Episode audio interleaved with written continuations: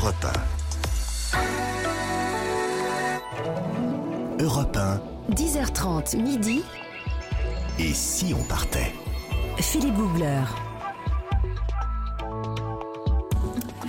Et oui, nous partons aujourd'hui vers une destination qui, comme ça, sonne un petit peu moins exotique que d'habitude, mais qui est une, pour moi une des plus sympathiques d'Europe. Là où l'accueil, la bonne ambiance, les bonnes tables et l'humour sont si particuliers. Euh, et ils font tout le charme de, ce voyage, sans compter les petites pépites à visiter, parce que c'est aussi très joli ce pays. Il y a Bruges, il y a Knokke-le-Zout, il y a Bruxelles, il y a Liège. Vous avez compris, nous partons en Belgique. C'était au temps où Bruxelles rêvait, c'était au temps du cinéma muet, c'était au temps où Bruxelles chantait, c'était au temps où Bruxelles, Bruxelles. Et alors, pour explorer la Belgique, évidemment des compagnons qui ont toujours la frite. Oui, ah non, vous l'avez fait, Philippe. Oui, j'ai essayé, mais ça va. Ça, Ah, je, pas je viens de faire un bide, je me rends compte. C'est à prendre Non. avec des gants. très bien, très bien, très bien, très bien. Nathalie Corré, Oui, bonjour. présente, Vous- présente. Vous, avez parcouru la planète, vous avez connu toutes les saveurs, tous les plaisirs Oui. du monde lointain. Oui. Est-ce que ça vous plaît de partir en Belgique? Bah oui, je vais y aller à pied. Oui, pour vous, c'est la C'est pas loin, bah c'est Pas pas loin. loin, mais c'est voilà, moi j'ai plein d'amis là-bas qui me font à chaque fois découvrir des coins insensés. Et c'est vrai que c'est une bonne idée d'aller en Belgique. Mais oui, mais oui. Ouais, c'est pratique, c'est pas loin et ça pas. change beaucoup. Jean-Bernard Carrier du guide Lonely Planet, bonjour. Bonjour mon cher Philippe, bonjour à toutes et à tous. Vous, je vous confirme plein de bonnes surprises. Et moi je suis voisin de la Belgique parce que je suis lorrain. Vous Il y a un êtes petit lorrain. morceau de Lorraine qui touche la Belgique. Vous êtes un peu belge. Un petit peu sur les bords. Vous êtes notre Tintin. voilà. Et puis Christophe Mercier nous expliquera comment revenir en bonne santé de la Belgique. Eh bah, est c'est un le peu- professeur Tournesol. Oui, c'est le professeur Tournesol. Parfait. Peut-être qu'il prendra un peu moins de mallettes d'ailleurs aujourd'hui. hein. Oui, bon, on ne sait pas. Avec lui, il faut se méfier. Réussit toujours à nous trouver des dangers qu'on n'imagine pas. Et puis, euh, alors, la Belgique, vous n'allez pas avoir trop de mal à nous le situer sur la carte aujourd'hui, C'est euh, en Asie. Oui. Jean-Bernard. Non, écoutez, c'est la porte à côté. Voilà. hein, ça, c'est la chance que l'on a. La Belgique est notre voisine. Vous l'avez dit, Philippe. Elle partage d'ailleurs une assez longue frontière avec notre pays, la Ouais. France, qui va du nord de la France, le secteur Dunkerque, bah, jusqu'à la Lorraine, justement, le secteur Longwy. euh, voilà. Donc, euh, c'est une longue frontière commune que nous avons avec nos voisins. Alors, on dit que la Belgique est un plat pays, mais pas tant que ça. Pas tant que ça, ça peut même être montagneux. Mais alors, j'irai pas jusque-là Oui. non plus. Bah si. Oui, Philippe, bon. je dirais quand même, c'est bien vallonné. Non, quand même, les Ardennes, c'est des Ah bah montagnes. Ardennes. Enfin, ça fait que 690 690 mètres euh, maximum. Et c'est déjà des bonnes des côtes à vélo. Faites-les à vélo, Ah, à vous vélo, allez voir. Voilà, Enfin, on était dans l'Himalaya hier, faut quand même relativiser. Bon, on, va, on va dire que, c'était, que c'est bien vallonné en Belgique et c'est aussi très verdoyant. Ouais. Hein, faut quand même le dire aussi. Et tout au nord, alors changement de décor et changement d'ambiance, côté mer du Nord, eh ben là on passe dans le secteur des stations balnéaires qu'on Ouais. aime bien aussi, Ouais. petite, petite trempette, alors que ça sera, un, sera un peu frisquette, c'est sûr, mais ça sera bien agréable. Et puis aussi, n'oublions pas les fameuses villes qui ont de la forte personnalité. Parce qu'en Belgique, on a un caractère fort à Bruxelles, à Bruges, à Gand, à Anvers et à Liège. À Liège. À Alors, Liège. alors, puisque vous y êtes, à Antwerpen. Antwerpen, Et voilà. Ça, c'est en flamand. Antwerpen et pas Anvers. Bien, c'est, bah, je crois qu'on est bien parti. Ah On oui, je pense qu'on est lancé, hein, là, On y ouais. va, c'est parti, le voyage commence maintenant.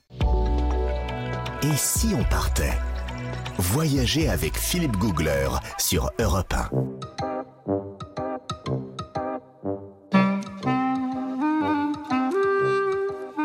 En Belgique, on a le sens de l'humour. Il y a quelques années de cela, je me baladais dans un musée de la ville de Liège, un musée qui s'appelle l'Aquarium. Un musée très sérieux consacré au monde aquatique et au patrimoine des sciences naturelles.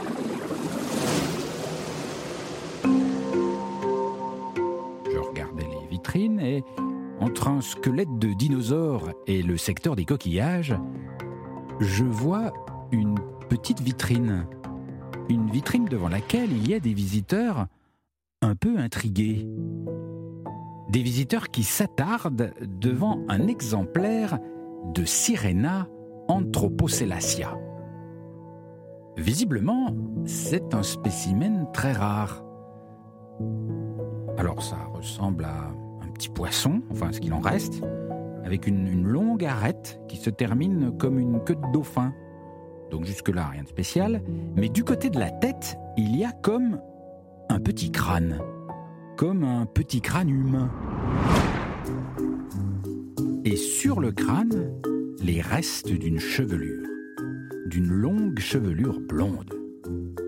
Alors c'est assez troublant, tout le monde s'interroge, et il y a un petit écriteau qui explique que ce poisson au trait humain a été découvert au XVIIIe siècle dans l'océan Indien. Je demande au visiteur à côté de moi pour discuter ce qu'il en pense. Qu'est-ce que ça peut bien être? Et il me répond Bah, Sirena anthropocellacia quelque chose là, c'est clair C'est une sirène. Mais, euh, une sirène, euh, comment ça? Ça n'existe pas les sirènes? Ben, faut croire que si. Moi aussi, je pensais que ça n'existait pas, mais là, on a la preuve. Pour le coup, j'en crois vraiment pas mes yeux. Et le pire, c'est qu'il y a plusieurs sirènes. Un peu plus loin est exposé un autre poisson au visage humain, mais qui a cette fois comme des bras, au bout desquels il y a des mains palmées. Et ce poisson a en plus comme un, appendice supplémentaire le long de l'abdomen. Le visiteur à qui je parlais est toujours à côté de moi et rajoute Bah voyez, ça c'est la, c'est la sirène mâle. Bah oui, fallait bien qu'il se reproduise. Et ce qui m'épate, c'est que les autres visiteurs autour, qui, qui tendent un peu l'oreille, qui écoutent, semblent satisfaits, satisfaits de la démonstration. Il y a quand même une petite fille qui est un peu surprise et qui dit Mais le monsieur sirène, il nage avec ses bras ou avec sa queue de dauphin? J'ai l'impression d'être tout à coup dans la troisième dimension. Je fais donc ma petite enquête et je vois un peu plus loin un homme d'un certain âge, barbe blanche, blouse blanche, et qui regarde la scène avec un petit sourire. Je vais vers lui et je lui dis Mais c'est vous qui exposez les sirènes? Oui, oui, c'est moi. Avec l'accord du musée, bien sûr. Mais pourquoi vous exposez des sirènes? Bah, Les sirènes, c'est un mythe, c'est une légende extraordinaire. Faut bien s'intéresser. Mais, euh, j'o- j'ose pas vous poser la question, mais les sirènes, ça, ça n'existe pas. Alors ça, c'est ma question préférée. Ce sont des Sirena anthropocellacias. Et là, il se met à chuchoter à mon oreille. Je suis vétérinaire. Je l'ai fait moi-même, c'est avec des os de poisson et un crâne de petit singe. Je remodèle le crâne, je le travaille surtout au niveau du menton. C'est pour que ça fasse plus humain.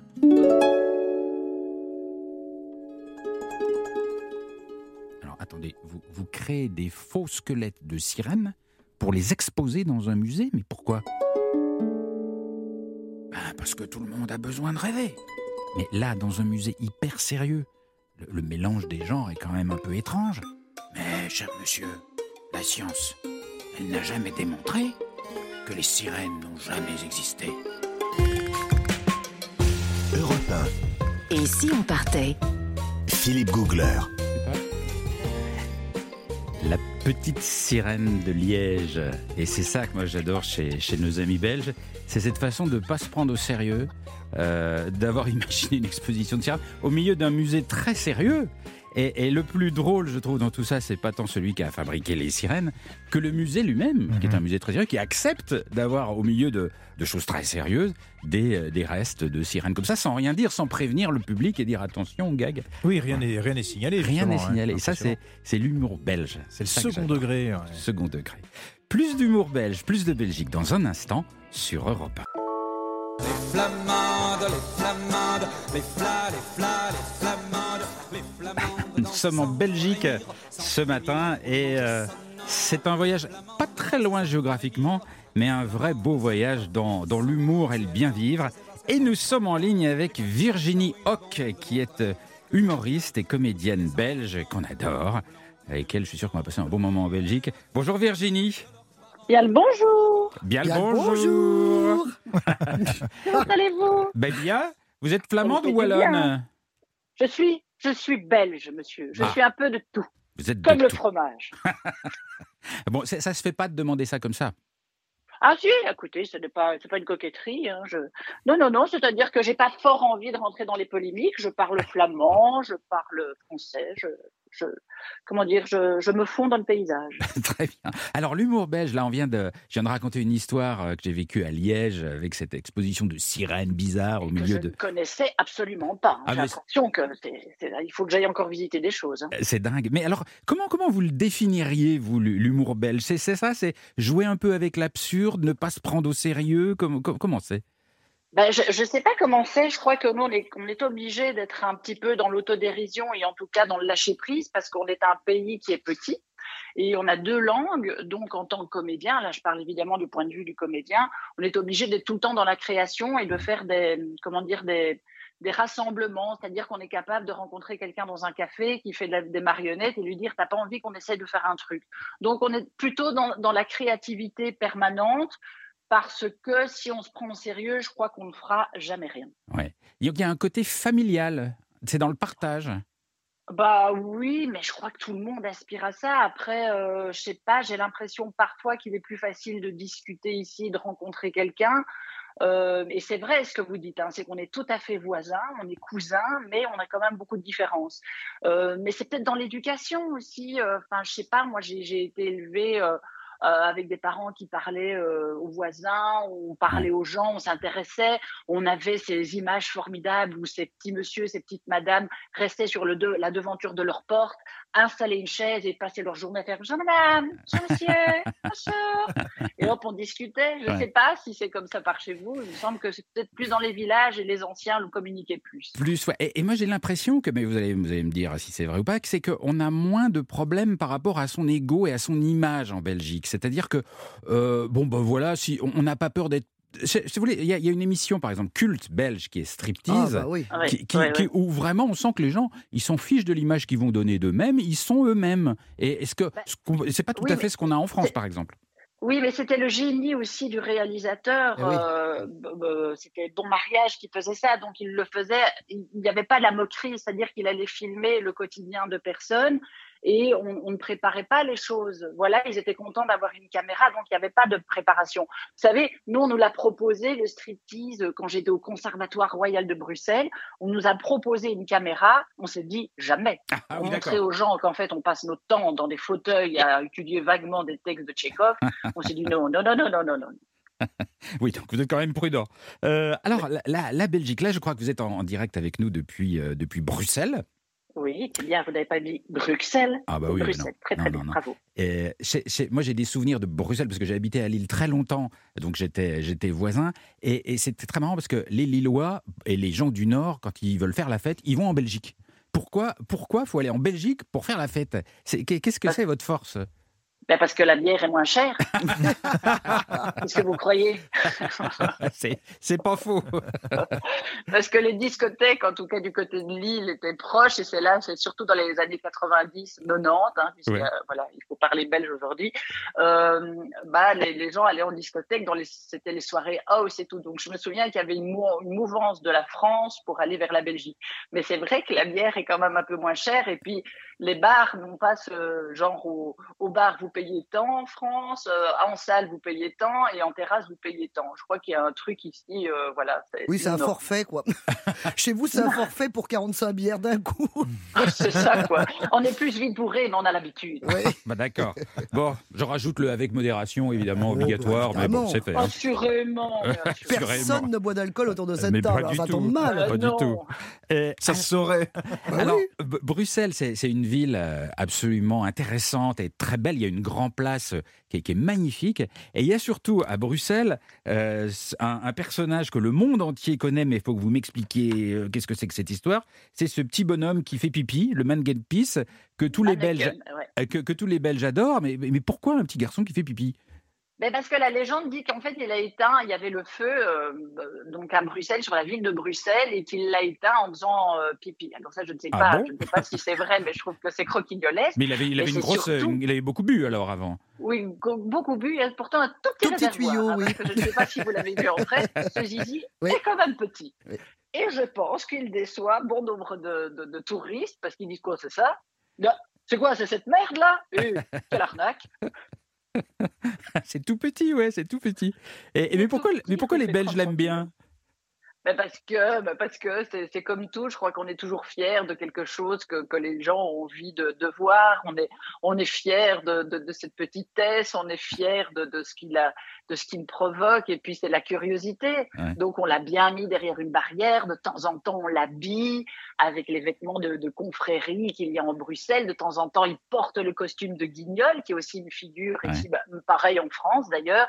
Donc voilà, il y a des, il y a des, des, des, des moments privilégiés pour le mannequin pie. Mais il faut Mhm. savoir que plus loin, il y a sa sœur qui s'appelle Jeanneke. Ah bon? Euh, Jeanneke, en fait, on rajoute le que parce que ça veut dire petit. Donc c'est petite Jeanne, Jeanneke Pis. Mais elle est moins, Mais- je veux dire, on en parle moins Bah, parce que la tout. position assise de cette petite figurine est moins, je veux dire, euh, comment dire, elle est, elle est C'est moins moins sexy. vous voilà, enfin voilà. Vous avez l'image? Oui, on a l'image. C'est, c'est, c'est, on voit bien. Euh, alors, je vous, ai, je vous ai entendu il y a quelques secondes euh, fa- faire, faire, parce que là, vous vous forcez, parce que euh, quand vous parlez naturellement, on l'entend pas, faire l'accent belge. Alors, des fois, vous savez, les Français sont un petit peu moqueurs, on se moque un petit peu de, de l'accent belge. Moi, je l'adore. Est-ce que vous, vous l'avez perdu? Comment, comment ça s'est passé? Vous avez, vous, avez, vous avez travaillé contre? Non, non, non, contre. Vous voyez, ça, c'est un, un truc bruxellois. Vous avez travaillé contre. Mais c'est les accents toniques. En fait, on, notre accent tonique, donc c'est l'accent qui est à la fin des phrases, soit euh, plus prononcé. C'est ça qui fait notre accent. Moi, je l'ai pas du tout travaillé. D'ailleurs, je sais que ça s'entend. Je n'y pense pas. Je pense que heureusement, quand je suis au théâtre ou au cinéma, on me laisse avec cette, euh, cette petite coquetterie qui, qui m'appartient. Mais euh, peut-être que c'est à force d'aller en France. Mais les, les Français l'entendent souvent. Peut-être que là, je m'applique parce que il est 10h47 et que je n'ai pas encore bu de bière. Mais vous verrez vers midi. Est-ce que vous pouvez nous faire une expression typiquement belge avec l'accent belge? Euh, Marlève, viens ici boire une, euh, une pinche, tu seras à l'aise. Hein? J'adore. c'est exactement ça. J'adore, C'est j'adore, génial. j'adore. J'adore cet accent. Euh, mais il y a un point commun avec les, avec les accents un peu du nord-est de la France. Oui, hein. c'est vrai, c'est vrai, dans D'ailleurs, votre- souvent quand je voyage, on me dit vous seriez pas belge Oui, par oui, hasard ouais, ouais. parce que, euh, C'est assez En étonnant. Lorraine, mais- votre, dans votre oui, région, oui, oui, Jean-Bernard, il y a de ça. Virginie, vous restez avec nous euh, depuis euh, Bruxelles. On continue à explorer la Belgique dans un tout petit instant. Et on va parler, bien sûr, d'un- d'un d'un monument absolument incontournable. C'est la cuisine belge. Ah oui, bah oui. Dans un instant, Oh bah. avec Nathalie Corré. Miam, miam. À tout de suite sur Europe 1. Europe 1, 10h30 midi. Et si on partait? Philippe Googler. Et si on partait sur Europe 1 en Belgique aujourd'hui? Mais oui, pas très loin, mais très intensément. On aime beaucoup ce pays. Et surtout, on y mange bien, Nathalie. Oh là là là là là là. Mais enfin, si on est cousin, on est quand même parfois, il y a des faux amis hein, Ah chez bon? les cousins. Bah oui, faites attention quand même un petit peu à ce que vous commandez, Philippe. hein. Par exemple? Bah alors surtout, ne vous inquiétez pas si vous commandez un petit pistolet. Un pi- Ah non, ça je connais pas. ça. Un pistolet, enfin, c'est le pistolet? petit pain du week-end. Ah bon? C'est un petit pain magnifique euh, qu'on appelle pistolet parce qu'il coûtait un pis- une pistole. Ah. Donc ça, ça vient de là. Ah oui, mais le pistolet, c'est quand même très. Et il y, a- il y a quelque chose dans ce pain ou c'est juste Non, c'est du pain, Ah, c'est du pain, mais on le fourre, hein, évidemment. On- Ah. On va pas manger du pain tout seul, évidemment. Une mitraillette, vous Ah savez ce que c'est qu'une mitraillette? Euh, Ah, voilà, de- c'est- des sandwichs, non C'est ça Enfin, ouais un petit sandwich, je dirais Un pas gros ça. parce que- sandwich, ouais. Bah oui, c'est la taille d'un avant-bras quand même. hein, donc euh, voilà, bon, surtout le. Ouais, mitraillette, mitraillette, oui. Alors de la sauce andalouse, alors la spéciale sauce andalouse qu'on adore, c'est-à-dire tomate, poivron un petit peu piquant, du burger cuit dans l'huile, bien sûr, sinon c'est pas drôle, euh, de la salade pour la conscience, des frites et re de la sauce et on y retourne. Alors là, bon bah vous m'appelez euh, Christophe Mercier, le diététicien de la soirée. Et puis alors vous commandez, euh, si vous commandez un filet américain, vous Ah, aurez quoi dans votre... ça je sais. Alors le filet américain, Ça c'est c'est baguette, frites à l'intérieur, une sauce absolument lourdissime et je sais plus quoi. Mince. Voilà. Il y a quoi alors pas du tout, hein, c'est-à-dire pas du tout. Mais si. Bah alors on en est, on en est à des milliards de kilomètres. Le filet américain. Le filet. Non, c'est pas le un sandwich steak américain. Vous tartare. confondez avec le sandwich? Eh ben non, Allô, mais c'est- a ah oui, mais c'est ça, on remet de la tartare. viande. Ben oui, c'est ça. C'est un steak Mais c'est ce que j'avais oublié, Oui. c'est la viande. Non mais il n'y a pas besoin du pain. C'est un steak tartare. Oui, Quand vous vrai. voulez un steak tartare, vous demandez un filet américain. Alors je demande un arbitrage, je demande un arbitrage, Oui. l'arbitrage de Virginie Hock qui est euh, en ligne avec nous depuis Bruxelles. Qu'est-ce que c'est que l'américain? Mais je m'époumonne. On dirait que vous ne m'entendez pas. Elle a complètement raison. Écoutez, Ah, monsieur, bravo. si vous avez tort, vous avez tort. Bravo C'est un tartare. C'est un tartare avec des carpes, des oui. petits oignons, du ketchup, de la mayonnaise, du sauce blé. On peut vous la préparer ou vous la préparez vous-même. Il y a de la moutarde aussi, du poivre, du sel. Et Voilà. c'est pas dans du pain? Mais non, c'est un steak Non, un américain. Non, mais, américain. non, mais il était chaud comme une Calmez-vous. Calmez-vous. Alors, si vous voulez dans du pain, vous dites je voudrais un pistolet à l'américain, Voilà. Voilà, Ah. voilà. Bon, bon, bon, Merci Virginie. Je, Donc je m'incline, mais poursuis. difficilement. Oh c'est ça qui est Vous êtes triste avec mauvais hein. joueur, Philippe. Mais non, mais je Surtout, c'est la mauvaise foi incarnée. là. peut-être peut-être c'était à Lille que Oui, ça s'appelait de Voilà, c'est ça. Ouais, ouais, ouais. Voilà, c'est ça, tout à fait. hein. Alors on poursuit. Euh, si vous commandez un mazout, alors qu'est-ce que vous allez avoir, Philippe? un mazout Ouais. Je sais pas. Ah bah si, vous le savez sûrement. Qu'est-ce que vous allez nous sortir? Il y a du pain, il y a de la viande, il y a non, quoi je sais dedans? pas. Non, tout, tout, tout, Non, pas du tout. C'est un fond de coca avec de la bière pression. Ah. Ça, c'est un mazout. Ah, Ah oui, bah alors vous faites attention bon, à votre estomac. C'est délicieux. Et un liégeois, un liégeois, c'est. Quel café liégeois? Non, je vous ai dit un liégeois. C'est de la grenadine avec du Fanta. Ah, mal. ils sont Je pas du pas tout, sûr. ils ont pas leur passeport. C'est voilà, des, trucs, c'est des trucs bizarres quand même. C'est un peu lourd, non, tout ça, Virginie? Mais surtout, ce sont les faux amis. Juge pas. Quand on ne connaît pas, on ne juge pas. Merci Virginie. bon alors d'ailleurs à propos de lourdeur, euh, le plat emblématique évidemment, je sais que Virginie, euh, elle, elle n'aime pas parce qu'on ne voit pas ce qu'il y a dedans, c'est du waterzooi. Ah oui. Ah, alors le oui. waterzooi, qui veut dire à la gantoise bien sûr, en néerlandais waterzooi signifie okibou. Hein L'okibou, c'est en fait une soupe repas à base de poulet ou de poisson. Ça se mange en principe en, en plat unique parce que c'est tellement lourd, de toute façon, on peut rien manger avec. Euh, des légumes, des pommes de terre, bon, ça baigne un petit peu et on met les morceaux de poulet dans un bouillon lié avec de la crème ou du beurre. Ça, c'est bon, les ça. deux. Ça, j'en mangeais quand Ah bah ça là-bas. évidemment, Ça, j'aimais bien. Oui, bah oui, ça ferait bien. Moi, voyez-vous, je préfère les boulettes sauce lapin Ah, parce qu'il n'y a pas de lapin. Oh oui. Ah, qu'est-ce que c'est la sauce lapin alors?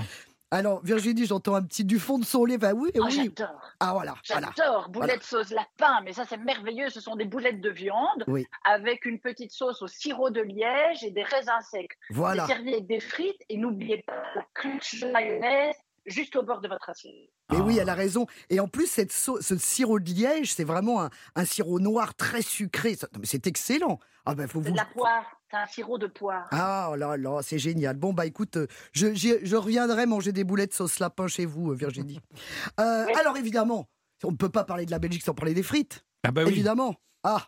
Alors écoutez, bon, euh, là, allons, allons-y direct. Pourquoi les frites belges sont les meilleures du monde? On va y aller direct. C'est parce qu'elles sont faites à la graisse de bœuf Oui. et en deux temps de cuisson. Attention, c'est très important. L'important déjà, c'est le choix de la pomme de terre. Moi, je dirais plutôt de la binge. Virginie, qu'est-ce que vous, qu'est-ce que vous préférez, vous? Vous êtes formidable. Vous, vous êtes formidable. Les autres, un peu moins. Mais vous, vous êtes génial. Mais dites donc. Qu'est-ce que c'est que cette complicité suspecte Pas complicité. Si elle a raison, elle a raison. Il faut l'admettre. Bah là, exactement. Oh là là, Virginie, je vous bénis. Donc, de la binge. Alors, la cuisson en deux temps. D'abord, on pré-cuit une première fois à 140 euh, la, la- la pomme de terre. Euh, donc, on, la- on lui fait une première cuisson pour, le- pour la cuire à temps, euh, à- comme on dit, à cœur. À cœur, voilà. À on la cuit à cœur. Ensuite, on laisse reposer 10 minutes. Et c'est là où est le tour de main. On refait un bain. Ah. Toujours dans la graisse, évidemment, la graisse de bœuf qu'on a. Mais vous savez que moi j'ai un copain, il ne voyage pas sans sa graisse de bœuf. Il est Ah bon belge, il ne peut pas supporter de faire des frites autrement qu'à la graisse de bœuf. Et ça passe la douane, la graisse de bœuf. Ah bah oui, dans la valise. Ah Bah bon oui, bah oui, oui, oui. Non mais c'est- une, une folie, c'est délicieux. Donc là évidemment, la, la pomme de terre, elle est d'abord donc cuite et ensuite elle, elle est croustillante. Ah. Elle est formidable. Tout ça dans un cornet, c'est Et extraordinaire. ça donne un goût un peu particulier quand même. hein. C'est- spécial, la- la frite cuite à la graisse de bœuf. Ça ressemble pas trop à nos frites à nous. Mais arrêtez, laissez-vous faire. Bon sang, oui. bonsoir. Mais oui, Vous c'est voyagez formidable. gratuitement, là. C'est-à-dire que c'était plus facile à l'époque de trouver de la graisse de bœuf ou le saindoux. C'était comme ça qu'on Ah. a, on a commencé à faire des frites. Mais c'est vrai que ça donne un petit croustillant. Je ne sais pas si dans quelques années, on va nous reprocher cette euh, façon de faire. Sûrement. Il me semble que oui. Mais en attendant, c'est vraiment délicieux. Ouais. Et puis, c'est l'idée aussi de laver, d'enlever l'amidon de, de ces pommes de terre. Et c'est vraiment, une- pour beaucoup de gens, une grande passion. Et il y avait souvent des petites friteuses sur les plaques euh, au gaz. Donc, c'était des petites casseroles avec un avec le, le filet. Et hop, ça- et ben, je pense que tous les Belges ont une friteuse chez eux. Ah Ouais. ouais. Puis il y a les friteries qui sont des, des endroits qu'on Bah, il y a adore. même des- Incontournable. Il y a même des musées Ah de la frite. Ouais. Il y en a deux. Moi, j'en connais un à Bruxelles et, et un à Bruges. Alors, vous voyez, le musée de la frite, c'est quand même, fallait l'inventer. Alors, moi, je vais finir juste par une petite chose qui est, bon, on, on finit toujours comme ça, Virginie, vous ne vous inquiétez pas, ne me jetez pas des pierres, euh, par une chose qui est un petit peu dégoûtante. Alors, pas dégoûtante, bon, nous, nous, nous-mêmes, nous nous dégoûtons nous-mêmes avec certains plats. Donc, euh, à l'étranger, l'étranger, c'est pas parce que c'est bizarre qu'il faut pas goûter. Alors là, chez vous, euh, j'ai trouvé un truc très marrant parce que vous partagez cette passion avec les Portugais et avec nous, les Français. Ce sont les caricoles en bouillon.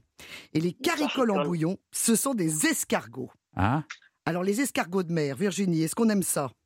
Bah oui, oui. C'est vrai que c'est pas hyper euh, ragoûtant. Enfin, c'est-à-dire c'est souvent des petites cahutes, un petit marchand, un petit marchand qui se retrouve euh, aux puces. Et c'est vrai que ce sont des grosses marmites avec un bouillon très poivré. On met ça Ouais. dans un petit plastique, on mange ça avec un cure-dent.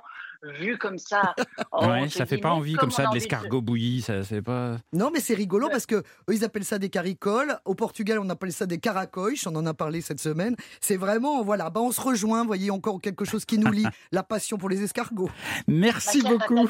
Nathalie, Il Merci. y a un autre plat. il y a un L'anguille au c'est Ah bon, on, va en- même- on en parlera après Non, le non, flash non. de. On parlera après le flash de 11h, d'accord Non, trop tard, je dois le dire trop, maintenant. c'est trop Attends, tard. Virginie. Après le flash. Europe 1. 10h30 midi, Et si on partait? Philippe Googler. Et nous voyageons aujourd'hui dans le pays du plaisir, de la bonne humeur, de la bonne ambiance, de la bonne bière, de la bonne frite. Nous sommes en Belgique sur Europe 1 avec. ah ben voilà. Ah Oui, bah, c'est tout de suite une autre Tout ambiance. de suite, c'est la hein. bonne ambiance. Oui, là, ça c'est- réussi là, vraiment. oui, parce que parfois il pleut en Belgique, mais ça participe d'une certaine atmosphère. On parlera des plages du Nord dans un petit instant. Euh, avec toute ma bande de baroudeurs, il y a Nathalie Corré qui nous a expliqué la frite dans tous, Oui. ses, dans tous ses aspects. Et puis la mitraillette, et le pistolet, et le filet américain, et le mazout. Et tout ça. Tous ces faux amis qu'on adore. Euh, Donc dans notre première demi-heure, entre 10h30 et 11h, il y a bien sûr Jean-Bernard Carillet du guide Lonely Planet avec nous. Ah Oui, je vous emmènerai dans les recoins insoupçonnés de Belgique. Bon. Et puis, euh, bien sûr, Christophe Mercier, qui lui vient toujours à notre secours quand on est en difficulté au bout du monde. Bonjour Christophe. Bonjour Philippe, bonjour à tous. Mais là, en Belgique, est, on risque rien. mais, mais on va parler des plages de Belgique aujourd'hui. Il y a de magnifiques plages, c'est formidable, il ne faut pas les Vous oublier. allez nous trouver un verre tueur dans le sable belge quelque- Pas du tout. Encore une. On va parler des, pal- des, des plages belges et de l'utilité du fromage blanc. J'adore Si ces c'est- ça, c'est pas un teaser. J'adore hein, ces teasers. franchement. J'adore ces teasers.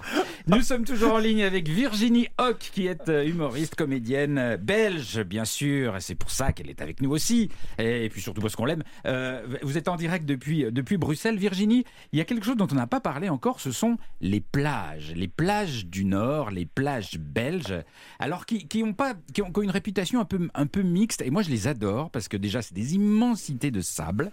On a vraiment de la place pour poser sa serviette. Des fois, le ciel est un peu sombre, un peu gris, mais il y a une vraie atmosphère. Moi, je les trouve romantiques, ces plages. Ben oui, c'est vrai. Je suis d'accord avec vous. Mais il y a les marées, donc vous pouvez poser votre, euh, votre serviette, mais sachez qu'à un moment, vous serez inondé et vous serez euh, sous eau. Oui, mais ça dépend. Il faut la poser intelligemment. Oui, oui, mais ça va vite, hein, vous savez, vous la posez là et puis paf, eh ben l'eau est arrivée. C'est quoi votre station balnéaire préférée en Belgique? Où est-ce que vous allez faire trempette?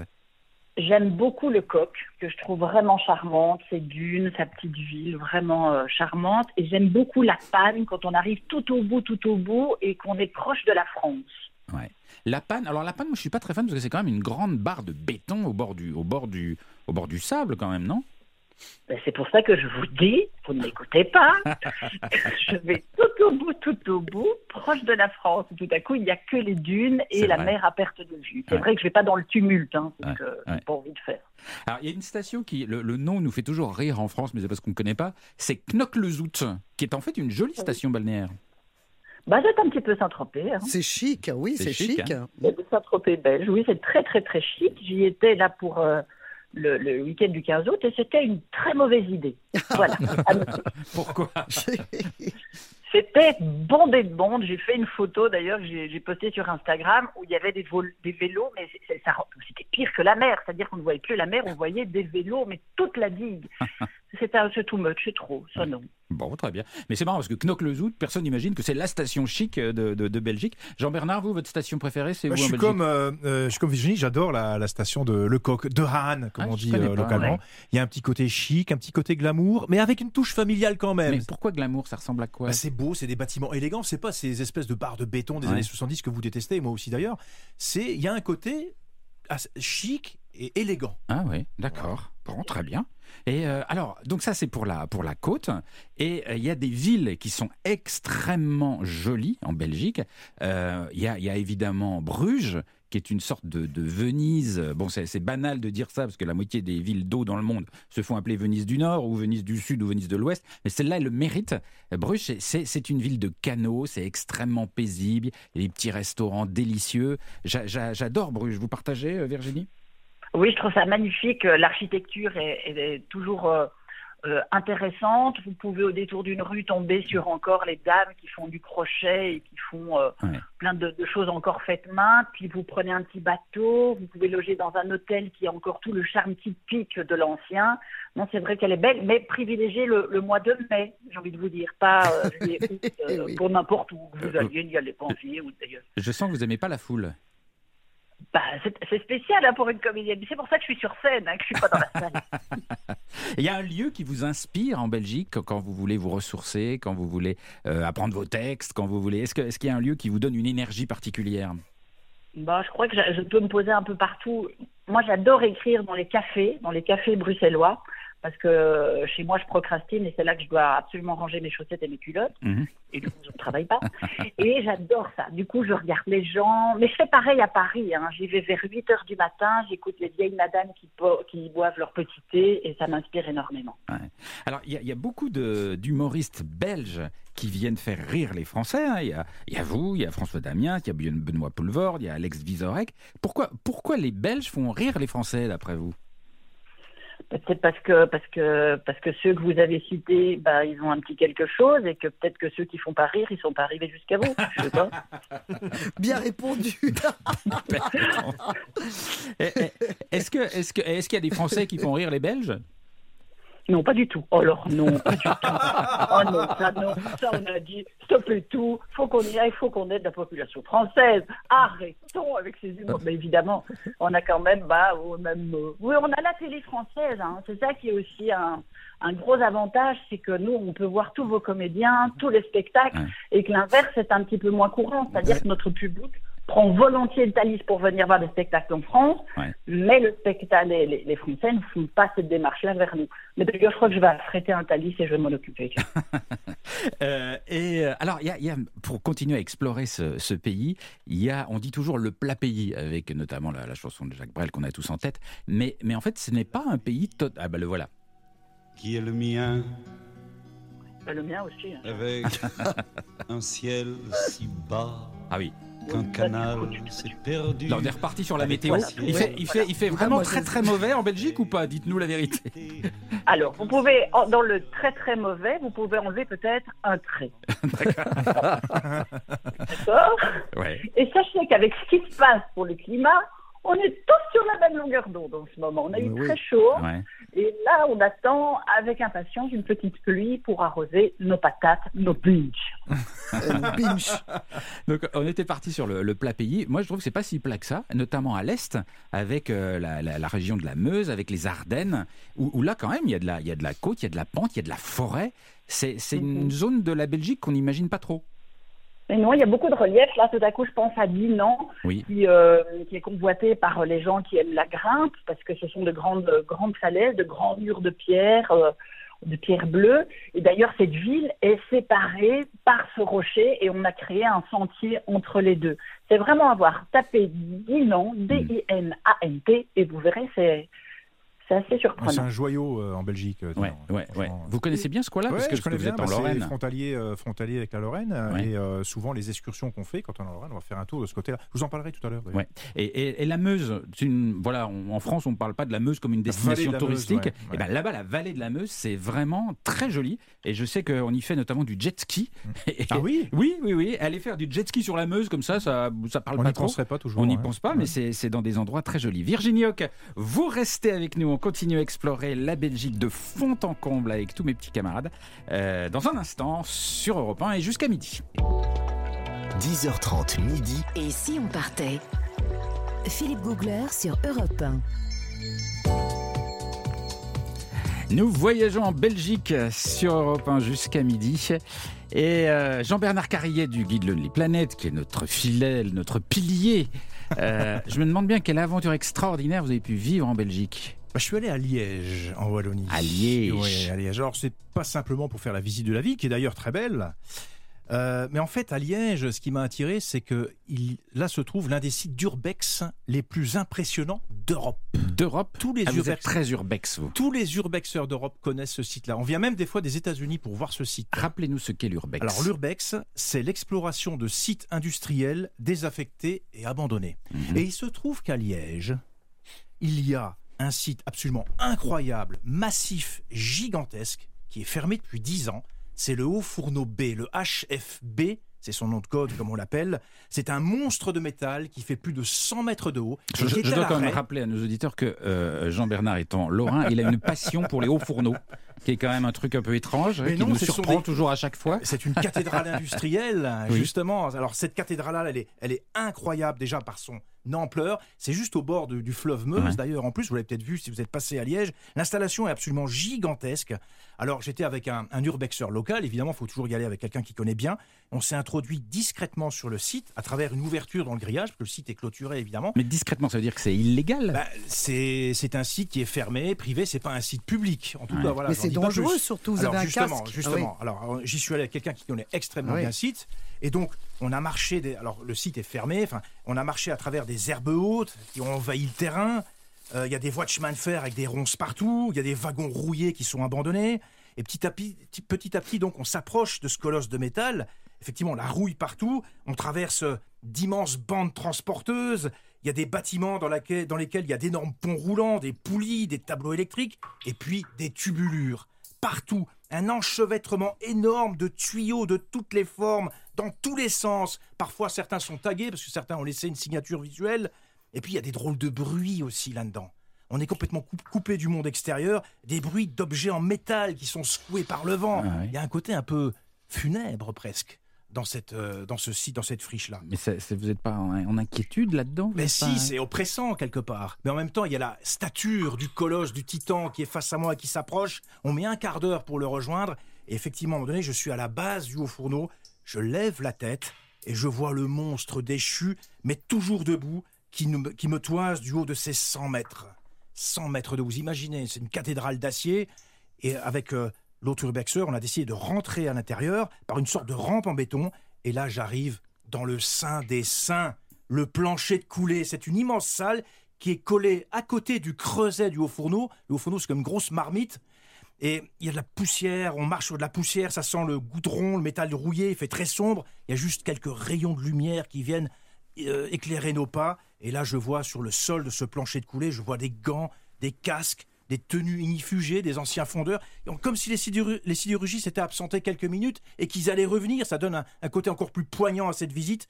Et j'avais comme l'impression d'être un égyptologue qui est entré au cœur de la pyramide et qui a trouvé la salle la plus sacrée. Et là, effectivement, je suis sur la, à la base du haut fourneau, là où toutes les heures 30 avait lieu la coulée. C'est ça le côté magique du site. La, coûtée, la coulée, c'était la phase la plus spectaculaire de l'industrie sidérurgique. Il y a une machine qu'on voit toujours qui est sur place, qui est Mhm. une espèce d'immense perceuse, qui perce la base de ce creuset. Et il y avait une giclée de fonte qui était libérée dans un vacarme effroyable, comme un volcan qui entre en éruption.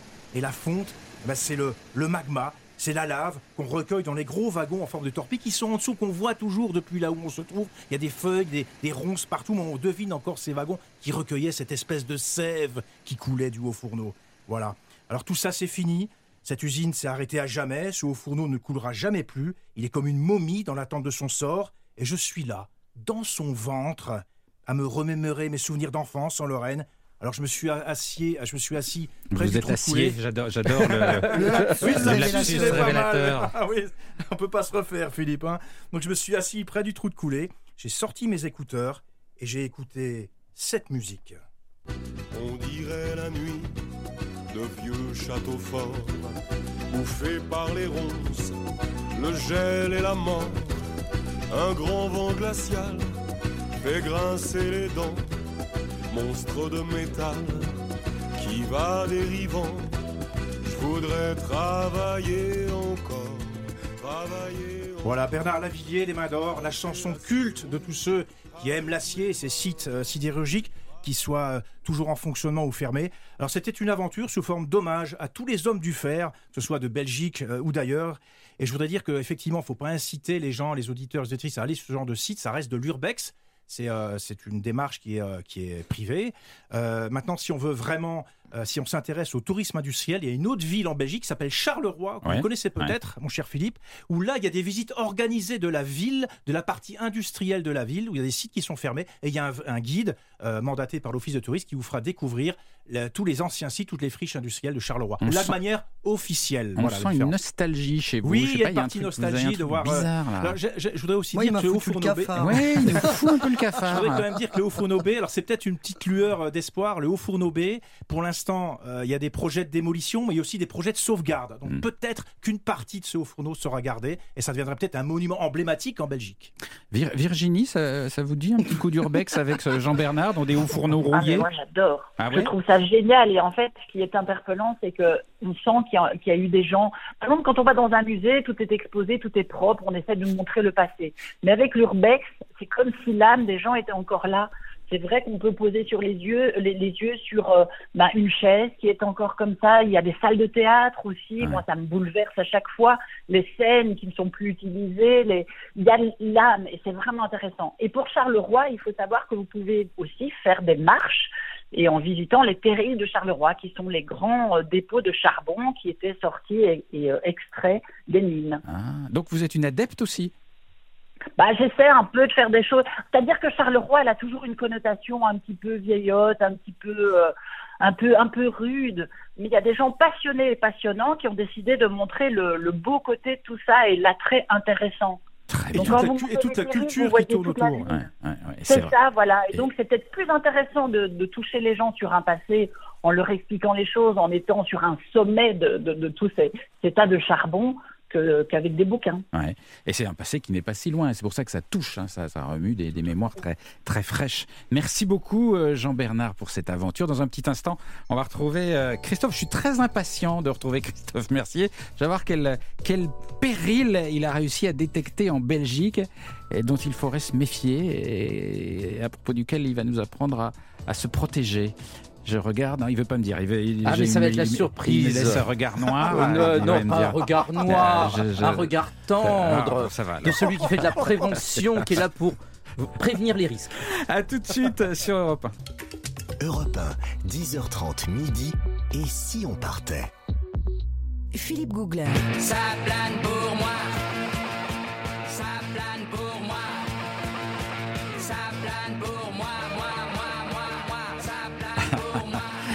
Ça plane pour. Un, un autre grand belge célèbre, Plastique Bertrand. Nous explorons la Belgique aujourd'hui sur Europe 1.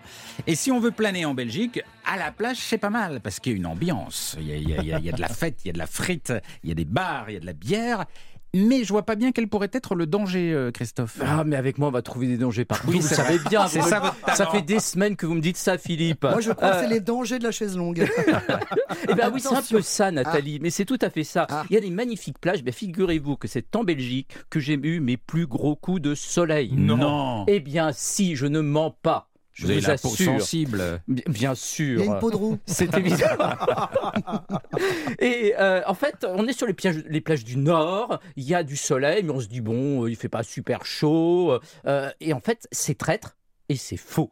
Et Donc, avec les nuages, c'est traître ou pas Eh ben euh, oui, oui. absolument. Donc voici mes astuces du jour pour ne pas être euh, brûlé. Alors, quelles sont-elles? Alors, euh, déjà, il faut rappeler ce que c'est qu'un coup de soleil. hein. C'est les UVA, les UVB du soleil qui arrivent directement sur notre peau. Oui. Donc, ça peut être plus ou moins grave. Euh, grave, ça veut dire que ça peut être une petite brûlure légère qui va se soigner facilement, mais ça peut aussi nous amener carrément à l'hôpital au service des grands brûlés. Donc, il ne faut pas le prendre à la légère. Alors, comment on fait? Bah, on, on connaît un peu, on a, on a plein d'idées là-dessus. Oui, mais oui, on a plein d'idées. Il faut surtout éliminer les idées reçues, Philippe. Bah, lesquelles les idées reçues, c'est du genre euh, le vent, vous savez, qu'on a sur les plages belges. Ouais. Ah bah, avec ça, on peut pas brûler. Bah, le vent n'a jamais empêché les Ouais. rayons du soleil d'arriver sur notre peau. Donc déjà, ça le la vent, refroidit. bah oui, mais le vent c'est traite. Ah oui, ça la refroidit peut-être, mais ça n'empêche pas les rayons d'arriver. Mhm. Donc dans tous les cas, ça c'est faux. Le deuxième idée reçue, Philippe, c'est que euh, justement l'air froid euh, euh, serait là sur notre peau et, et nous empêcherait d'être brûlés. Ça n'a jamais empêché cela. Donc Ah. en plein soleil, vous allez bronzer et vous allez brûler, même s'il y a du vent, même s'il fait froid. Moi, j'ai une question que je me suis toujours posée. Tiens, je Ouais. vais enfin pouvoir vous la poser. Ouais. Quand on est dans l'eau, est-ce qu'on peut brûler, mais sous l'eau? Oui. Bien Ah oui. sûr, Oui, je Philippe. L'eau ne protège pas? L'eau ne protège pas, et d'ailleurs on aura l'occasion d'en reparler euh, prochainement, la semaine prochaine, parce qu'on va reparler un petit peu de, de- de Ah. destination soleil, où on ira faire du masque et tuba, et j'aurai l'occasion de vous en parler, de comment se protéger à ce, à moment-là. vous aurez une consultation t-shirt. privée, hein, Philippe. Oui, ça Non, mais m'intéresse. euh, on, on va, on va communiquer ça et partager ça avec les auditeurs. Donc, les petits conseils de Christophe du jour pour euh, justement ne pas arriver à la brûlure. Allons-y. Allez, c'est parti. Déjà, c'est connu, mais il faut le rappeler, on ne s'expose pas aux heures les plus puissantes du soleil, c'est-à-dire euh, du genre entre midi et 16 heures. Mais c'est là qu'on a envie de faire la sieste sur la Oui, plage. fait c'est le la- meilleur moment. Philippe, vous êtes incorrigible. Surtout en Belgique. C'est Philippe, pas vous êtes 18 heures un- quand il fait froid. Vous êtes incorrigible. J'essaye de faire en sorte que vous brûliez pas, vous faites tout, vous pour rôtir. Après, vous ressemblerez à une frite plongée dans le bain de bœuf. Là. Le- le- le- c'est ça. La graisse de bœuf. graisse de bœuf. C'est absolument terrible. Et franchement, je fais tout pour éviter ça. Euh, deuxième élément, on choisit bien sa crème solaire. Ouais. Il y a des associations de consommateurs qui euh, vont vous faire des tests tous les ans et qui vont vous dire quelles sont les crèmes qui sont dangereuses, pas dangereuses. Évidemment, moi Parce qu'il y a j'ai. des crèmes dangereuses. Ben oui, le, le, Avec le des, di- espèces de produits chimiques. euh, Absolument, on, va prendre, on va prendre le dioxyde de titane. Je déteste le CI 77 891. Vous avez vu hein, le, le faut des numéro. bons yeux pour voir le Donc, numéro. Euh, sur oui, une le. CI 77 89 1, Non, il est terrible. Euh, 77 891. euh, c'est 77 toxique, non 891. C'est Philippe. toxique, ce genre de Euh, produit, oui, hein. c'est un, notes, hein, produit, parce c'est un produit qui est suspicieux par rapport à la peau et par rapport au risque pour notre peau. Euh, alors, une crème solaire, il faut quand même rappeler que ça n'empêche pas de bronzer, mais ça empêche de brûler. Ça empêche un peu de bronzer. Non, ça empêche de brûler. Ça veut dire que la crème solaire va ralentir le moment où vous allez brûler. C'est quand même assez intéressant. Évidemment, on choisit un indice. Dans mon cas, mon capital solaire est foutu, donc c'est un indice 50 obligatoirement. Ça veut dire quoi, mon capital solaire est foutu? Ah, mais ça veut dire que ça fait longtemps que trop je bronze exposé. plus. Moi, je, oui, c'est ça. Je me suis trop exposé Ah bon? étant, étant plus jeune. On a un capital donc, soleil. donc hein. Ah au bout du Mmh. compte, aujourd'hui, je passe de blanc à rouge, mais le, le marron, ça n'existe pas. Ah. Et oui, c'est surtout que tu brûles directement. Je toi. brûle Ah ouais. directement, donc je deviens une vraie écrevisse euh, sy- systématiquement. Donc l'indice 50 pour les enfants, pour la peau sensible, c'est important. Et puis on applique toutes les deux heures maximum. C'est pas une application pour la journée, ça c'est pas possible. Il faut renouveler l'application. Puis alors si on va dans l'eau, il faut aussi euh, appliquer la crème. Nathalie. Alors moi j'ai un dermato qui est encore plus radical que vous, parce que pour lui, un indice 50, c'est toutes les 50 minutes, un indice 30, c'est toutes les 30 minutes. C'est le moyen mémotechnique c'est une bonne idée. impératif. Ouais, c'est une Toutes les excellente 50 idée. minutes, mais c'est très souvent. Du 50, c'est toutes les et 50 puis- et puis minutes. surtout ouais. si on va dans l'eau qu'on revient, qu'on va dans l'eau qu'on revient. Ensuite, C'est un moyen on mémotechnique. hein. s'hydrate. Une peau mal hydratée, c'est une peau qui va plus facilement euh, brûler. Donc ça aussi, c'est un élément important. Enfin, si jamais on a le début d'une petite rougeur, on cesse l'exposition parce que c'est le début de la brûlure. Hein, et on fait quoi alors, du coup, dans ce cas-là? On rentre? Voici, oui, bah ça c'est clair, on rentre. Les petits conseils lorsqu'on a un petit début de rougeur, Ouais. les deux conseils importants. On va se mettre dans l'eau. Non, Philippe, parce que dans l'eau, on va être Ah oui, encore exposé au soleil. Il a rien compris. Je désespère. C'est, Dans l'eau, mais. Dans l'eau, mais chez vous. Donc, quand vous vous brûlez à la maison, c'est la même chose que quand on se brûle au soleil. Il faut refroidir. Et vous refroidissez, c'est sous l'eau du robinet. C'est pas l'eau glacée du robinet, c'est l'eau tempérée du robinet. Et surtout, quelle que soit la brûlure, qu'elle soit du soleil ou qu'elle soit avec euh, le, le- le feu à la maison, c'est 15 à 20 minutes minimum sous l'eau. C'est long. Froide. L'eau froide, ouais. Donc, alors l'eau froide, attention, c'est, faut pas, c'est pas l'eau glacée, c'est l'eau tempérée du robinet. Hein, c'est important. Mais 15 à 20 minutes. Et si jamais vous voulez absolument ensuite vous rafraîchir, vous faire du bien, eh bien, il y a le fromage blanc. Ah. Le fromage blanc, c'est extraordinaire. Ou Ça le dépend de yaourt. l'endroit qui est brûlé. Alors, hein. un fromage blanc 0% si vous êtes au régime, bien évidemment, ou 40% si vous n'y êtes pas. Euh, mais en tout cas, le fromage blanc a ce côté rafraîchissant sur la peau et ça permet de refroidir euh, les brûlures après les avoir refroidies euh, par l'eau. Moi, on m'avait conseillé du dentifrice. Ah ouais. Alors, c'est pas très refroidissant, le, dent- le Mais dentifrice. parce qu'il y a de la menthe dedans et ça refroidit Euh, avec la menthe. Pas, oui, un petit peu, mais c'est pas, mais c'est pas, c'est pas énorme, hein, c'est Ouais. pas, c'est pas extraordinaire. Ouais. Ouais. Il y a Virginie qui veut intervenir. Je sens qu'elle Ah, elle, s'agite en ligne depuis bonjour Bruxelles. Virginie, je vous ai pas salué Bonjour. Virginie, bonjour. Bravo, c'est très bien tout ce que vous avez dit. Il y a encore des moyens mémotechniques pour la brûlure. D'ailleurs, je conseille à tout le monde de faire un petit stage de secourisme. Ouais. Oui, c'est très pas- important. Oui, c'est très important. Ben, alors, quand vous brûlez, en effet, c'est 15 degrés l'eau du robinet. 15 cm pendant 15 minutes. Encore un moyen de retenir. 15, 15, 15. Ouais. Alors, il faut aussi complètement oublier les idées reçues qui sont des Mettre faux remèdes, le dentifrice, voilà, ça de rien. l'huile, rien à faire, euh, du beurre non plus, de la farine non plus. Il n'y a que l'eau qui peut vous sauver d'une brûlure. Mais comment vous savez tout ça, Virginie? Vous êtes une spécialiste de la Je brûlure suis secouriste. Et voilà. Bah oui, parce que les Belges, ils font beaucoup plus de stages de secouristes que, que nous. Ah, Alors. En Et vous pouvez en France, c'est tout à fait possible à faire. hein, Mais voilà. bien sûr, merci Virginie, c'est formidable. On, on est tous les deux dans le secours et dans la prévention.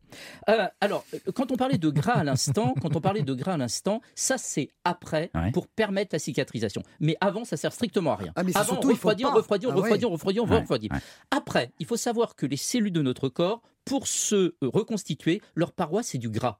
Oui. Donc, il faut du gras végétal pour permettre la cicatrisation. Quand on se blesse, quelle qu'elle soit, une blessure, pour qu'elle permette de cicatriser, il faut mettre du gras, mais pas n'importe quel gras. Oui, qu'est-ce qu'on met Du gras végétal. Le gras le plus naturel, c'est une huile végétale. L'huile de souci, l'huile de calendula, par exemple. C'est formidable. Et tout Alors, ce qui est biafine, tout ça alors ça, ce sont des médicaments. Ouais. Il faut faire attention aux allergies également, à, tout, à tous ces produits. C'est pas dénué d'allergies. L'aloe vera Euh, ça va refroidir l'aloe vera, mais c'est pas du gras. Ah. Le gras arrivera pour cicatriser après. L'aloe vera, c'est bien pour refroidir. Et d'ailleurs, ce que vous pouvez faire, c'est si vous avez une crème à l'aloe vera, vera, pardon, vous la mettez au réfrigérateur Avec Et- les yaourts. avec les yaourts et vous pouvez le Et mettre. on pour mange les deux en même temps. Et après, vous mangez ce que vous voulez, vous, vous faites ce que vous voulez. Je ne suis pas responsable de ça. Un dernier petit Euh, conseil Oui, alors un dernier petit conseil, euh, c'est que vous surveillez votre température et si jamais euh, vous avez des vomissements, des nausées, vous appelez euh, le 15 ou le 112, le numéro international.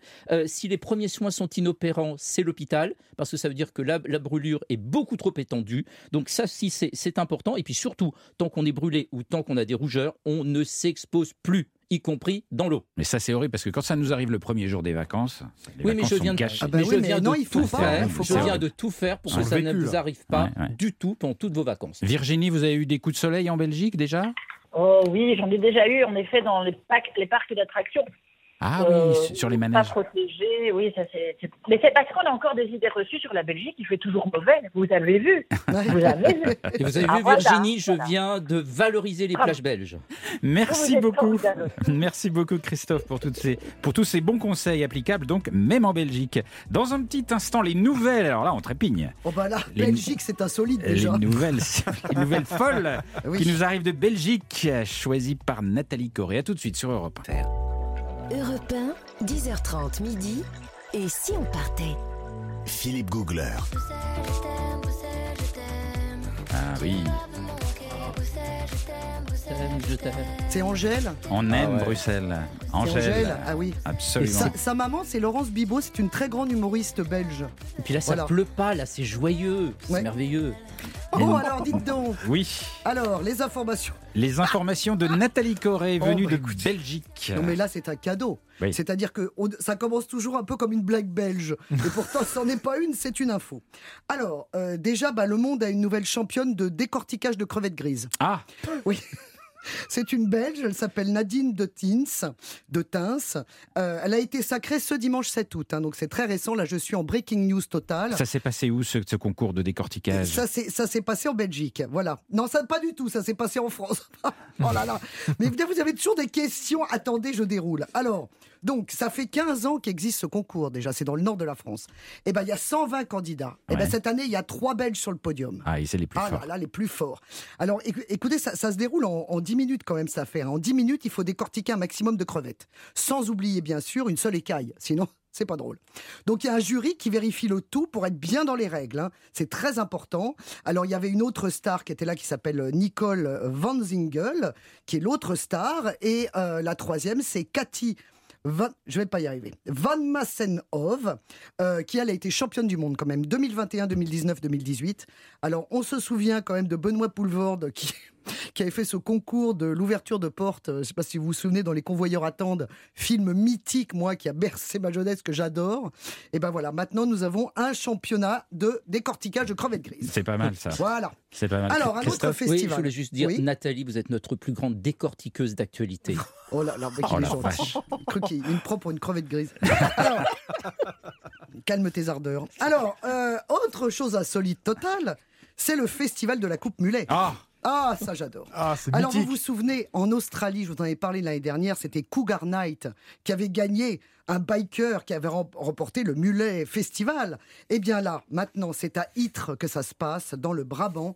Et euh, ce festival, alors c'est en octobre. Vous avez en- encore la possibilité éventuellement de vous inscrire. Pour c'est peut-être rappeler, hein. ce, rappeler ce que Oui, c'est que alors la vous, coupe non, mulet. vous c'est foutu en fait. Oui, ça, c'est vrai que je viens de vous regarder là. Bah oui, ça va pas être possible parce qu'il faut que ça pousse. Alors euh, oui, alors il y a plusieurs catégories. Il y a que drap, il y a mulet féminin et mulet masculin. Alors le mulet, c'est quoi? Eh bien, ce sont des cheveux longs dans la nuque, plus courts sur les côtés et le dessus de la tête. Alors pour un rendu vraiment rock, euh, je conseille que la coupe soit un petit peu désordonnée, voyez, Euh, façon un petit peu euh, Rod Stewart, euh, David Bowie, voyez-vous, ou éventuellement même euh, George Clooney hein, pour les pour les plus beaux. Euh, donc parce que eux c'était vraiment la grande mode dans les années 80. Mais figurez-vous que cette coupe qui vous fait évidemment gosser, rire, sourire, parce que vous dites oh là c'est ringard, pas du tout. D'abord avec le confinement, vous savez que ça revient à la mode. Ah, quel rapport avec le Ah confinement? bah, bah, parce que ça a poussé pendant le confinement, il n'y avait pas de coiffeur. Donc évidemment, Ah. ça pousse. Et alors, qu'est-ce qu'on fait à la tondeuse? Bah, On coupe un peu sur les côtés, vite fait. On se Puis on se débrouille. fait un peu le. Voilà, on se Ah. débrouille, on fait un petit peu devant, on fait un petit peu les côtés, mais on fait pas derrière. Résultat des courses, le mulet est de retour. Ouais. C'est une catastrophe. Mais alors, il faut savoir quand même que pour ce festival en Belgique, en Belgique donc à Ytre, euh, il y a 600 chevelus euh, donc, qui se sont déjà inscrits. Alors, l'entrée, c'est 16 euros l'entrée ou alors 40 euros l'entrée avec 10 boissons ouvertes, offertes. Ah bah dis donc, ils doivent être dans un bel état. Moi, j'ai trouvé ça plutôt amusant. Alors, ça vient de la Grèce antique. hein. Vous savez qu'il y en avait déjà. hein, Des coupes mulets Ah oui, c'est insensé. Chez les Vikings aussi, on en retrouve évidemment. Euh, et chez les Amérindiens. Parce qu'en fait, c'était des militaires qui portaient ça. Vous voyez, c'était long dans le cou pour se protéger et du soleil et du vent. C'est un petit peu le côté Christophe C'est Mercier. une, coupe- c'est une coupe pratique. Euh, le côté qui Christophe Mercier, pas la coupe, hein, Non, la pas la coupe, prévention, évidemment, parce que prévention lui, du bon, soleil. voilà, voilà, Ah, c'est ça. D'accord. Lui, si vous le voyez, ah, si vous le voyez. Bon, alors, en tout cas, euh, alors, euh, autre sans transition, bien sûr, comme on dit dans les meilleures maisons, euh, le nouveau passeport belge est, est en circulation depuis février, depuis le 7 février 2022 exactement. Et figurez-vous, qu'est-ce qu'il a de particulier? Eh bien, il y a Tintin, Lucky Luke, Black et Mortimer. Toutes les icônes de la BD vont peupler les pages de la nouvelle version Ah bon? Il y a de la BD dans le. Eh passeport? oui, eh ben oui, bah c'est une reconnaissance officielle de la Belgique pour ses célèbres héros en papier. Parce que c'est vraiment, c'est un art absolu, national. Ouais. Et euh, effectivement, alors moi, j'adorerais avoir Boule et Bill ou des Schtroumpfs sur mon, sur mon passeport. Il faut savoir surtout qu'en fait, le passeport belge, il est un peu comme le nôtre, c'est-à-dire qu'il est extrêmement euh, fraudé, j'allais dire euh, copié, euh, parce que bah, on va partout. Et on n'a pas besoin de visa dans énormément de pays. Donc forcément, bah, il faut sécuriser à mort. Et donc là, ils ont choisi des dessins hyper difficiles à recopier. Donc c'est formidable parce que ça a un côté... Alors c'est le même prix qu'un passeport normal d'ailleurs en plus, donc c'est formidable.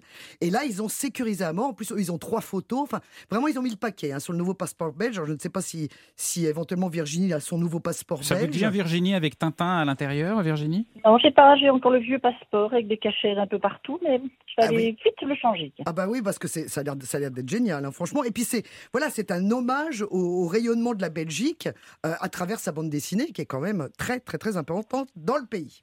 Alors insolite également, j'ai une annonce à faire. Enfin, c'est pas moi qui le fais d'ailleurs. C'est un hôpital belge qui offre, tenez-vous bien, 15 000 euros à quiconque lui trouvera un pédiatre. Parce qu'il y a pénurie absolue de pédiatres. Donc là, c'était encore valide il y a deux semaines, donc à vos téléphones. Euh, L'établissement en cherche, donc évidemment, depuis plusieurs années. Et là, bah, il y a une pénurie de, de médecins en général, mais une pénurie de pédiatres en particulier. Donc là, le, allez-y, c'est à Furns, en région flamande. Euh, et voilà, donc c'est toujours d'actualité. Vous pouvez euh, candidater. Euh, donc si éventuellement, donc ça, ça ne vous concerne pas, Philippe, euh, j'ai une petite visite pour vous, qui est le musée du slip. Ah. Oui, ça, je sens que ça va Mais pourquoi ça ne me concerne pas Je Voilà, comprends pas. ça, vous- ça vous intéresse beaucoup plus. hein. Ah oui, c'est ça. Tout de suite, je le sentais, je sais pas pourquoi. Entre le Alors- pédiatre et le musée du slip, c'est sans, Mais vous sans que moi- transition quand Mais moi, même, c'est toujours là. sans aucune transition. Ah oui, c'est ça clair. qui fait cette, euh, cette, cette rubrique. N'importe quoi. Donc, le musée du slip, alors bah, ça pareil, ça commence comme une blague belge, hein, parce que euh, d'après son, son, son, donc, son inventeur, euh, Yann Bucois, euh, eh ben, y y a- tout le monde a un slip, hein, donc ça nous, ça nous rend effectivement euh, tous égaux. C'est très pop culture, donc il avait demandé à beaucoup de personnalités belges de poser avec leur slip, et désormais, il prend des portraits de personnalités, donc ça va de Poutine à Lady Di en passant par Marine Le Pen, et il appose un slip dessus, et c'est une œuvre d'art, et c'est extrêmement intéressant. Alors si vous n'avez pas l'occasion d'y aller, évidemment, vous pouvez aller voir ça sur les réseaux sociaux sans problème, c'est absolument génial. Et euh, alors on lui a demandé, mais quel était son rêve, parce que maintenant qu'il a beaucoup, beaucoup, il en a fait quand même énormément, eh ben il attend le slip du pape, et il a fait un appel. et Mais, le- mais et il a accès au modèle euh? Bah, bah, il, a, il a fait une demande. hein. Bon, après, voilà, est-ce que ça va répondre? On ne sait pas encore. Il avait demandé aussi à l'ayatollah Khomeini. Bon, là, je je sais pas si. Mais voilà, mais ça, c'est belge. Et ça, c'est formidable. problèmes, ouais. Ouais. Non, mais c'est le côté insolite des Belges. Moi, je, je trouve absolument, mais respect absolu Ouais. Pour, euh, pour cet humour euh, qui, euh, qui défie toute concurrence, en tout cas. Voilà. Merci Nathalie. Virginie, euh, vous êtes en ligne avec nous depuis, depuis Bruxelles. Moi, j'ai un, un souvenir d'un truc très drôle en Belgique, mais je ne sais pas si ça existe encore. C'était la foire aux célibataires d'Écosine. Vous, vous connaissez ça? Non, je n'ai jamais été célibataire. Bah oui. C'était un truc, donc c'est une grande foire, mais au lieu d'avoir du, du jambon et du fromage, on vous met une étiquette si vous êtes célibataire à l'entrée et vous, y- vous payez votre accès. Et donc c'est l'occasion de rencontrer d'autres célibataires, mais c'est en plein air à la campagne, avec on boit des verres, etc. C'était à Écosine et j'avais trouvé cet endroit absolument incroyable. Et tout ça avec un humour un peu à la belge. Alors on se fait des blagues, il y a des petits coins pour faire des, des, des- des petits moments privés. Non, pas des trucs dégoûtants. Oh, arrêtez, Oh. pas le prude. Mais oui. On peut en déduire que lorsque, lorsque vous êtes y allé, vous étiez célibataire. Mais j'étais j'étais un Oui, c'est ça. observateur. Belle image de vous, tiens. J'étais, j'étais un observateur comme toujours et c'était, c'était super. Non mais je voulais savoir si ça existait toujours parce que ça m'avait, ça m'avait bien plu. Euh, Non, on vous êtes seul, là, vous êtes seul. J'ai l'impression que c'est un appel. Oui, exactement. Oui, là. euh, dans un petit instant les bons plans de Jean-Bernard Carrier du guide Lonely Planet, mais juste auparavant un Belge devenu culte, c'est Stromae. À ceux Santé. qui n'en ont pas. À ceux qui n'en ont pas. Rosa, Rosa. Quand on fout le bordel, tu nettoies. Et toi, Albert. Quand on trinque, tu ramasses les verres. Céline, Bataire. Toi, tu te prends des vestes au vestiaire. Arlette, arrête. Toi, la fête, tu la passes aux toilettes. Et si on célébrait ceux qui ne célèbrent pas? Pour une fois, j'aimerais lever mon verre à ceux qui n'en ont pas. Stromae sur Europe 1 dans un instant. Europe 1, Philippe Excusez-moi, Googler. là, c'est moi, moi qui ai fait une bêtise. J'ai parlé en même temps que le jingle, ça ne se fait pas. Mais, mais, mais arrive maintenant sur un air folklorique belge, notre ami Jean-Bernard Carrier du guide Lonely Planet pour euh, nous dire sa façon à lui de découvrir la Belgique. Vous l'aborderiez comment, Jean-Bernard? Vous savez que je viens de Lorraine, donc c'est frontalier avec la Belgique, vous l'avez dit. Donc euh, moi, je connais bien l'extrémité sud de la Wallonie, justement. Ah, Oui, Bah parce que c'est pas loin de la Lorraine, c'est encore pas une loin de la. Lorraine et, euh, et surtout, c'est probablement l'une des régions les plus dépaysantes du pays, tout simplement. C'est les Ardennes belges. Ouais. Je sais pas si ça vous dit. Bah, c'est la montagne. Mais alors voilà, alors c'est tout sauf un plat pays, c'est très vallonné, on a alors très vallonné 400 500 mètres d'altitude, mais c'est déjà pas mal et surtout ce qu'on trouve dans ces Ardennes belges de l'autre côté de la frontière, c'est la vallée de la Semois qui est un affluent de la Meuse. C'est une rivière qui littéralement se, se tortille en faisant plein de méandres Ouais. à travers les forêts giboyeuses de l'Ardenne. Donc il y a des paysages tout en douceur, en rondeur, et puis il y a cette rivière qui coule de manière nonchalante en traversant ces forêts d'un vert profond. Il n'y a pas de grande ville et juste des petits bourgs attachants. Et c'est une nature qui parfois est sauvage hein, là-bas. Très On n'imagine pas oui. du tout ça en Belgique. Tout à fait. Avec des forêts profondes, sombres. Bucolique, impressionnante. Ouais. Il y a une très très belle atmosphère. Ouais. Euh, dans la vallée de la Semois, il y a des sites particuliers à visiter? Bah oui, alors il y a un petit détour à faire, on n'en a pas parlé, mais c'est euh, l'abbaye d'Orval, Ouais. célèbre pour ses bières trappistes. C'est juste à la frontière avec la France. Alors nous, Lorrains, on y allait faire nos emplettes, évidemment. Alors non seulement c'est une superbe abbaye du XIIe siècle, mais en plus la bière d'Orval, elle est absolument délicieuse, une bière trappiste. Et puis dans cette vallée de la Semois, la pépite à ne pas manquer, c'est la ville de Bouillon. Ah oui Bouillon. Ah, je connais, ça c'est magnifique. Ah, c'est absolument Avec un somptueux. château. Mais voilà, le, on, on croirait la- une apparition de conte de fées au détour d'une boucle de la Semois. Ce château fort, il est perché sur la crête. Un château qui a plus de 1000 ans quand même. hein. donc, Ouais. euh, un château vraiment euh, avec une atmosphère particulière. Et il domine toute la vallée. Ouais. Et puis pendant l'été, il y a même des spectacles, en ce moment d'ailleurs, des spectacles de fauconnerie. Alors, quand on est en bas, dans la vallée, parce qu'on peut faire c'est des balades en canoë, comme ça on a une super perspe- perspective sur le château. Et puis on peut faire des balades dans les forêts des, en- des environs, qui elles sont très giboyeuses. À mon avis, vous croiserez sans doute des sangliers. Vous savez, ce fameux sangliers des Ardennes. Oui, on n'aime pas On- trop les croiser. Pas trop les croiser, mais voilà, ils ont un peu leur quartier dans ces forêts. Ouais, euh, Ils ont de mauvais caractère. et mauvais parfois. caractère. Et allez-y à l'automne, tiens, j'y pense. Allez-y à l'automne dans ces forêts parce que vous aurez l'été indien. Bah oui, ça sera pas au Québec, En ça sera dans les Ardennes avec un flambement de couleurs, ces fameuses forêts des Ardennes. Ouais. Vir- Virginie Hoc, vous êtes en ligne avec nous depuis, euh, depuis Bruxelles. Vous aimez les Ardennes? Vous avez, vous, un petit, vous avez votre coin à vous là-bas? Oui, oui, et puis il faut savoir que nous, on pratique souvent les mouvements de jeunesse, ce sont les scouts, vous en avez, mais ils sont un peu différents chez nous. Et nos camps se passent souvent de ce côté-là, et on se baigne dans la semois. Euh, oui, c'est vraiment des, des souvenirs d'enfance. Ouais. Euh, alors, côté mer du Nord, euh, Jean-Bernard, vous, vous, vous nous recommanderiez quoi? Bah, je partage la même, euh, le même, les- j'ai les mêmes goûts, Virginie, Mm. finalement, parce que j'adore la station balnéaire de Dehaan, le Coq, Ouais. dont elle a parlé, qui se trouve à 15 km à l'est d'Ostende, pour son élégance et sa taille humaine aussi. Voilà, ça reste une station euh, à visage humain. Euh, alors, si on aime le style, on est, on est servi parce qu'il y a des manoirs de style anglo-normand, typiques de la belle époque. Il y a des tourelles, des petits balcons, des façades rétro. En fait, ça fait un peu penser à Deauville, avec Ah. un côté plus accessible. Voilà. Ouais, puis, puis une ambiance plus, plus, plus familiale. plus familiale. Plus voilà. Tout à fait. voilà. Ça, c'est mon coup de cœur également. Le coq. Et- Notez-le bien, ça, sur le- la mer du Nord. Ah, on a parlé tout à l'heure de Bruges, qui est un peu la, c'est un cliché de dire ça, mais qui est la Venise du Nord, qui est, qui est vraiment une ville adorable où on serpente en canot entre des, euh, une architecture magnifique et flamande. Euh, mais il y a aussi Gand, qui est son, c'est un petit peu sa, sa rivale côté touristique. Ah oui, alors Bruges ou Gand, en- c'est l'éternel dilemme. Mais on en parle moins de Gand. Ben, c'est un peu dommage parce que Gand, c'est alors c'est un peu plus à l'intérieur des terres euh, et c'est aussi une ville médiévale avec une architecture qui est tout aussi somptueuse que celle de, de Bruges et il y a aussi des canaux. Ouais. Donc on peut on peut avoir cette même ambiance là. Ouais. Moi je trouve que Gand est a peut-être un côté un poil plus authentique que Bruges. Voilà, Ah qui est vraiment la, la jolie poupée touristique. euh, euh, très jolie poupée, voilà, hein. Très jolie poupée. Voilà. Mais je préfère un petit faible pour Gand quand même. Virginie, vous êtes Bruges ou Gand? Ah ben les deux, les deux. En plus, vous pouvez vous, pouvez vous arrêter à Gand en allant vers euh, la mer. Donc Mm. euh, Ouais. voilà, petit Ouais. périple. Vous êtes prudente. Non, je suis pas prudente, je suis complètement honnête. Vous savez tous les deux, je vais pas vous mentir. hein. Alors j'aime bien aussi, il y a une ville dont on n'a pas parlé, Anvers. Ah Eh oui, Anvers, Ah, oui, on allait l'oublier Ah, celle-là. non. Ah Alors, ouais. ce qui est génial à Anvers, c'est la capitale de la mode en Belgique, la mode, du design, des arts, et il y a cette ambi- en plus, il y a une ambiance portuaire que j'aime beaucoup dans cette ville d'Anvers. Et puis c'était les, diamantaires. Et c'est les diamantaires, voilà. Belle ambiance Anvers. Dommage qu'il n'y ait pas des, des fêtes de célibataires à. On vous y va, on vous y verrait. Bah, je sais pas, pour mélanger des diamantaires avec des célibataires. pas pas. pas. Très bonne par idée. hasard, par Très hasard. bonne idée. Pas du tout intéressé. Et- et on n'a pas parlé des grosses fêtes. Ah bah oui, le côté festif des Belges, moi ça c'est, moi j'adore ça effectivement. Alors il y a notamment le carnaval de Binche près de Ah la oui. frontière Ah. française. Alors lui il est mythique, c'est l'un des plus anciens de Belgique et il a d'ailleurs été reconnu par l'UNESCO comme chef-d'œuvre du patrimoine oral et immatériel de l'humanité. Ah Tenez-vous bien.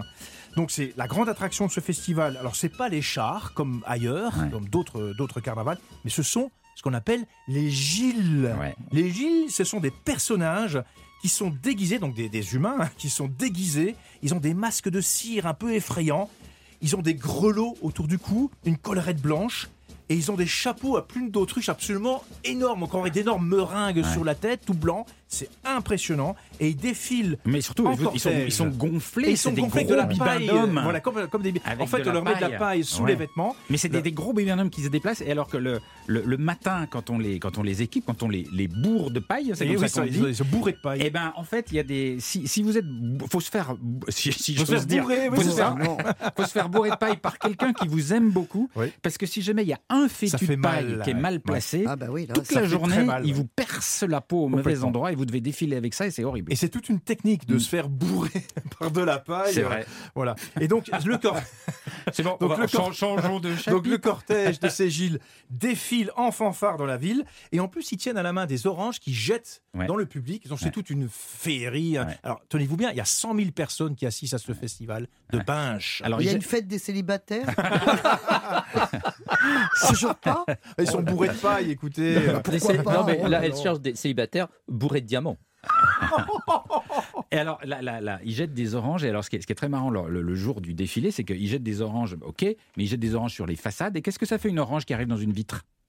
Ah bah, Bah, Ça fait bah, ça- du jus Ah, d'orange. Ça casse, ça casse. Et bien, du coup, les gens mettent des grillages devant, euh, devant leur vitre pour se protéger des oranges. Anti-orange, ouais. Ouais. Vous avez assisté à ça, Virginie, déjà? Oui, complètement. Et puis il y a vraiment un cérémonial. Il se lève très très tôt pour le faire. Ouais. Je crois qu'il y a des étapes avant de devenir Gilles. Euh, crois qu'il y a mousse juste avant. Non, c'est vraiment. Je, je suis pas fan fan des, des carnavaux, comme j'ai envie de dire, mais euh, je sais que c'est vraiment un truc important en Belgique. Ce- Celui-là est vraiment chouette et très sympathique, euh, comme souvent en Belgique. Merci beaucoup, Virginie, de nous avoir raconté la. Belgique avec, avec votre façon. C'était adorable et très sympa. Euh, je rappelle que euh, vous êtes humoriste, comédienne et que vous avez un spectacle avec les dernières représentations à Paris à la Cigale. Euh, le spectacle s'appelle Virginie Hoc ou presque. Je l'ai vu, formidable spectacle. hein. Beaucoup de tendresse, beaucoup d'humour. Bravo Virginie, c'était super. Et Je l'ai vu en Belgique. Les Parisiens pourront voir ça les 13, 14 et 15 janvier 2023. Merci Virginie, bon vent à Bruxelles. Plaisir, la bonne journée. Bonne journée. La bonne Et, journée. et merci les amis pour ce beau voyage belge. On se retrouve dès lundi. Nous partirons au Cambodge à suivre sur Europe 1, Europe Midi.